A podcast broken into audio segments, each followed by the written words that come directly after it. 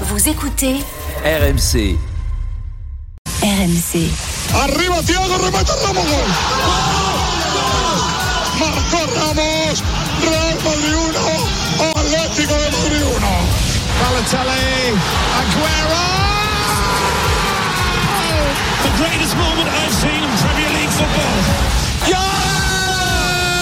Für Deutschland 1 zu 0 durch Andreas Brehme. Alles wie gehabt. Mit rechts, flach ins linke Eck. Goicoechea wusste alles. Pronto ad andare Pirlo, il secondo palo, il pallone arriva! Gol! Materazzi! Gol! Materazzi! 20h22h. Génération After. Nicolas Jamin. Magnifique générique signé Paul Vexio, hein, euh, qu'on salue bien et qui nous On écoute. fort. Euh, Polo, euh, Paul Vexio, bien sûr. Tiens, rapidement le nom. Manolo. Lama. Pour l'Espagne, l'Italie. Fabio Caressa. Polo 2006. pour l'Allemagne. Le commentateur. Brême. Breme et Julien. Non, non, pas le buteur, c'est Andreas Breme, mais, mais le commentateur. T'as écouté, Polo? Euh, non, je reviens des toilettes. Donc, Bah, c'est vrai que- tout. Non, mais Polo et moi, Magnifique, c'est vrai qu'à nos âges, c'est dur de tenir deux heures. euh, Bah oui. voilà, Bah oui, évidemment, la prostate, quoi. hein, Bah oui. bah ouais. Qui se remplit très vite, c'est ça, Fredo Bah oui. Alors, la prostate, ça se Exactement. remplit pas. Non, t'as raison, c'est pas la prostate. Bon, non. non, je n'ai pas de problème Allez. de prostate. Voilà. J'ai des calculs, mais pas de problème de prostate. Alors, Polo, je sais pas, mais je lui souhaite pas. Allez, c'est parti. Polo, euh, tu es posé. C'est bon. Oui, oui, oui, je suis là. Tu es frais. Euh, le Bayern va mieux.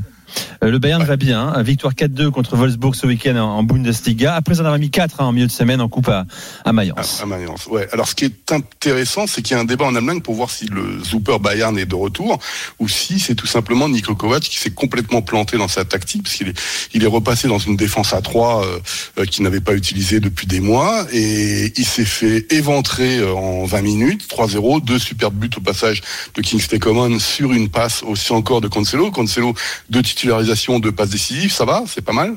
Et en fait, tu te rends compte que le, le ce Bayern-là peut redevenir une machine, mais il y a encore certaines faiblesses défensives. Ils sont repassés dans une défense à 4. Je vous rappelle que contre Mayence, ils étaient, il y avait le fameux défense à 3 qui avait super bien marché. Il manquait du monde, dont Upamecano qui avait un petit problème aux orteils. Euh, différents joueurs, euh, Manuel Neuer jouait en pointe avec un super but de la tête au passage, parce que Choupo-Moting était malade. Et en fait si tu veux le débat euh, il est quand même que on sent que la machine est en train de revenir mais c'est pollué par un environnement qui est, excusez-moi le mot, dégueulasse en ce moment, qui on ne parle que de ça. C'est l'affaire Manuel Neuer, une de plus, j'ai en- j'ai envie de dire, euh, qui tu as tous les éditorialistes, tous les experts du foot allemand qui prennent position.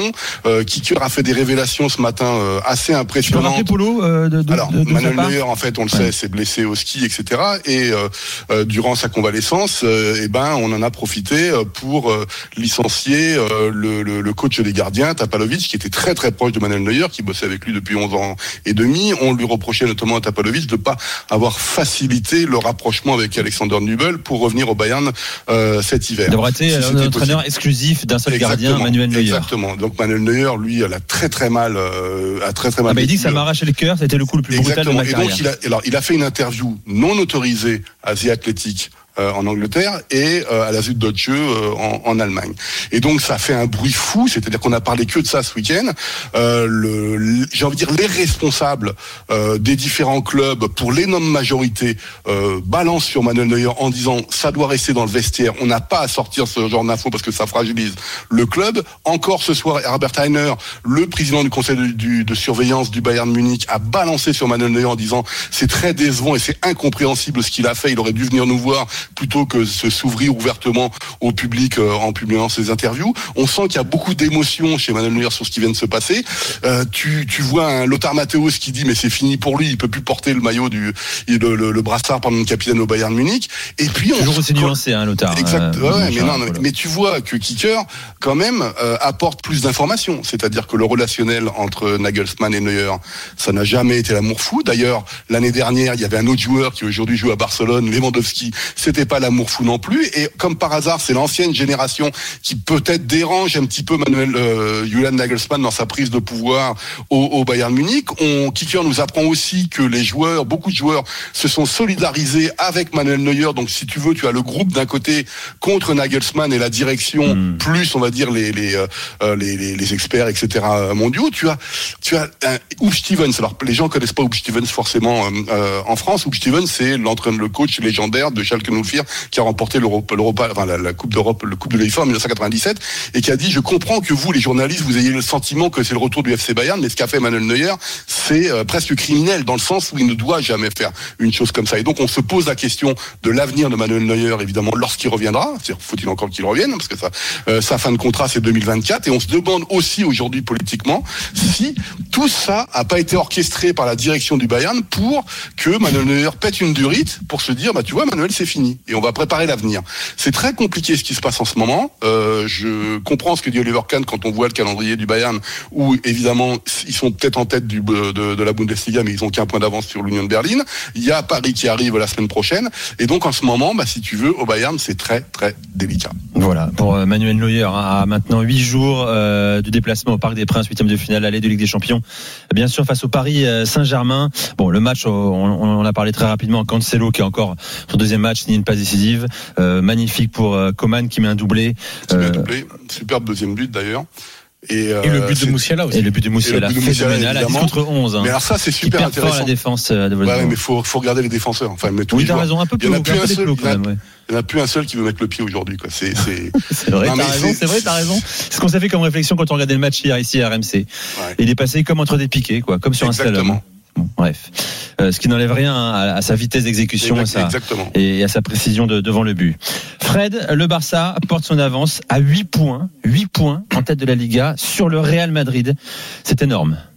C'est énorme. On te le C'est souvent, non Bah, c'est beaucoup et c'est surtout en fait le- la sensation qui se dégage.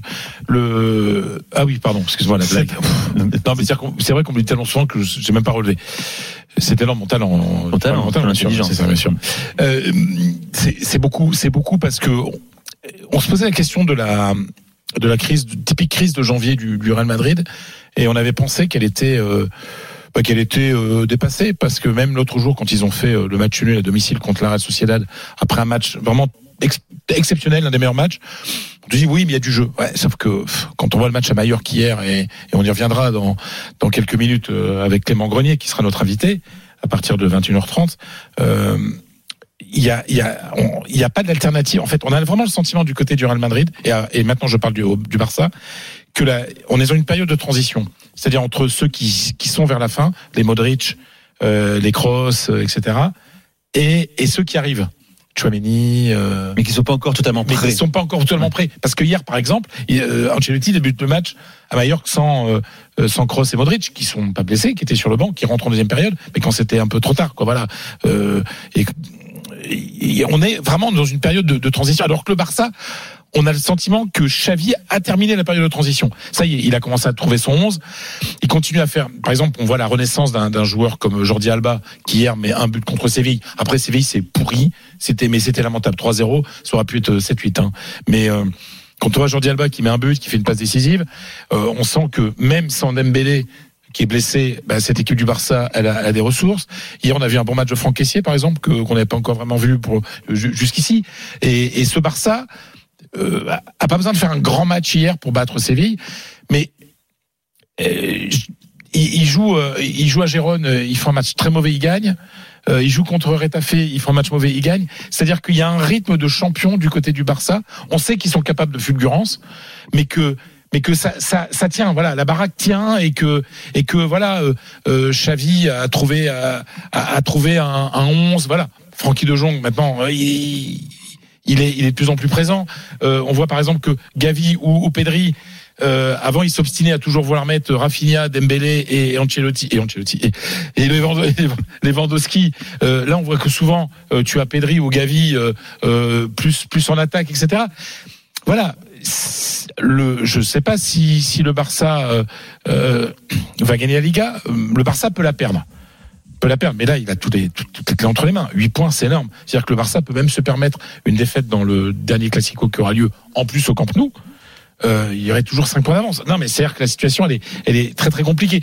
On a l'impression que le Barça a mangé son pain noir et que là, ça commence, ça commence à prendre forme.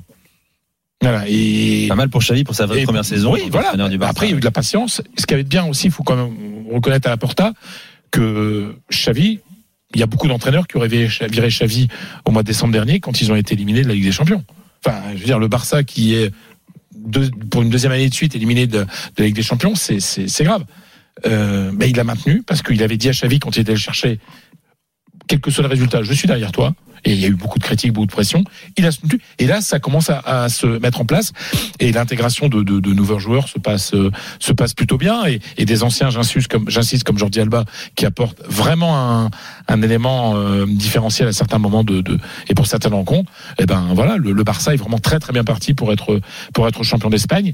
Et à un moment, oui, la, parce que la transition du Real, on en parle depuis de nombreuses années. Euh, mais euh, comme comme il gagnait, euh, c'était difficile de mettre Kroos et Modric sur le banc, etc. Donc là, on est vraiment entre entre entre deux âges, on va dire. Et, et puis en plus, il y a beaucoup de blessés. Dernière petite info euh, Courtois et Benzema. euh, ne seront pas euh, mercredi hein, parce qu'ils viennent de partir à Rabat où se joue le mondial des, mondial des clubs donc ils ne seront pas là pour jouer contre l'Ali euh, en demi-finale de ce mondial des clubs euh, mercredi ils sont restés à Madrid peut-être ils seront présents euh, et qu'ils feraient le voyage d'Espagne au Maroc, ça va vite. Euh, dim- samedi soir pour, euh, enfin vendredi pour jouer pour jouer samedi soir en cas d'une possible euh, finale. Mais il y a quand même des, des blessés importants comme Mendy, comme Lucas Vasquez, comme Militao, Hazard, on s'en fout. Mais surtout Courtois et Benzema, c'est ça sent pas très bon pour le Rennes. Qui est toujours bien sûr hein, qualifié euh, pour les huitièmes de finale de Ligue des Champions. On les retrouvera dans, dans quelques Contre jours. Liverpool, euh, qui va pas très bien. On en Non. parlera également dans un instant avec avec Julien. D'abord Julien, parlons de Tottenham, parlons d'Harry Kane, euh, qui est devenu hier le meilleur buteur de l'histoire de Tottenham. Ouais, 267 buts euh, hier, le but vainqueur en plus, euh, la victoire à 1-0 de Tottenham contre contre Manchester City, chez lui à domicile, euh, devant toute sa famille, devant un stade qui était conquis, qui attendait bien sûr le record. Il avait égalé lors de la victoire contre Fulham quelques jours plus tôt. Donc on l'attendait. ce but est venu tôt dans la rencontre. En plus, une rencontre qui que Tottenham a mérité de gagner. Et Kane a encore guidé cette équipe et porté cette équipe-là. Mais quel quel joueur incroyable. 200 200 buts en première ligue en 304 rencontres. C'est donc un ratio de 0,66 buts par match. C'est mieux que c'est mieux que qu'Alan Shearer qui lui a le record actuel de, de, de, meilleur buteur de première ligue avec 260 260 buts. Euh, Wayne Rooney est à 208 donc il va dépasser Rooney très vite Kane. Pour Shearer, il devrait y arriver, mais ça prendra un petit peu plus de temps. Il est encore loin, par exemple, d'un Dixie Dean, qui est le record, le buteur absolu dans, dans l'histoire du football anglais. Mais, mais pour vous montrer un petit peu à quel point, euh, sur les neuf dernières saisons, puisque ça, son premier but, sa première titularisation avec Tottenham remonte à il y a neuf ans, à Sunderland, euh, sous Tim Sherwood. Euh, il a connu beaucoup d'entraîneurs depuis, notamment Mauricio Pochettino, qui lui a fait vraiment passer un palier. Et il a vécu cinq années assez exceptionnelles. Mais euh, mais voilà, c'est un joueur fantastique. On l'a déjà dit, qui est plus qu'un buteur même parce qu'il a il a un nombre de passes décisives qui est assez impressionnant. Il, il sait tout faire. Il a une qualité technique, une vision du jeu incroyable. Mais mais voilà, c'est avant tout un vrai vrai vrai beau buteur et euh, il mérite bien sûr tout le, tout l'amour que l'Angleterre et surtout les supporters de Tottenham sont en train de lui montrer aujourd'hui. Euh, euh, joueur populaire en Angleterre, hein, pas qu'à Tottenham, Julien. hein, on est d'accord. hein. Ouais, bien sûr, capitaine de l'équipe euh, nationale, euh, c'est sûr, même si forcément le penalty manqué à la Coupe du Monde contre les Bleus euh, lui a, lui a fait mal. Quelle bon, émotion, Oh là quelle là belle là émotion. là là. Mais, euh, mais non, ça reste. De toute façon, il deviendra aussi euh, le meilleur buteur de l'histoire de, de la sélection. Enfin, il est devenu le meilleur buteur de l'histoire de la sélection euh, avec Wayne Rooney. Et, euh, il, il va améliorer ce record de, de plusieurs buts. Hein. Il a, il a que 30 ans. Enfin, il aura 30 ans à la fin de l'année. Dingue, il est à la fin de la saison. Donc, Ouais. euh, il est encore jeune, il a le temps. Euh, je sais pas jusqu'où il ira. Je sais pas si son record pour l'Angleterre ou pour euh, pour Tottenham sera un jour battu. Et surtout, la grande question pour finir, c'est est-ce qu'il jouera toute sa carrière à Tottenham ou est-ce qu'il partira un jour? Il arrive en fin de contrat en, en juin 2024. Donc, on parle déjà beaucoup de, son avenir. Euh, est-ce qu'il partira? Est-ce qu'il restera? Euh, Où est-ce qu'il peut aller s'il veut partir? Est-ce que il vaut mieux battre tous les records pour un seul club et ne jamais rien gagner parce que c'est possible qu'il finisse sa carrière à Tottenham sans aucun trophée? Ou alors euh, qu'il parte pour aller ch- chercher un titre de champion d'Angleterre par exemple ou une des Champions ailleurs. D'autres l'ont fait avant lui d'autres sont aussi restés dans le même club. Voilà on, verra. Mais je pense qu'il y a beaucoup de gens beaucoup de gens en Angleterre qui, sont un peu romantiques et qui aimeraient qu'il passe toute sa carrière à Tottenham. Harry Kane, hein, 80 sélections avec les Three Lions, euh, 53 buts tout de même. Euh, c'est le bilan d'Harry Kane en sélection. C'est l'heure de la minute de Johan Crochet. C'est parti. Toto, tu peux envoyer la musique.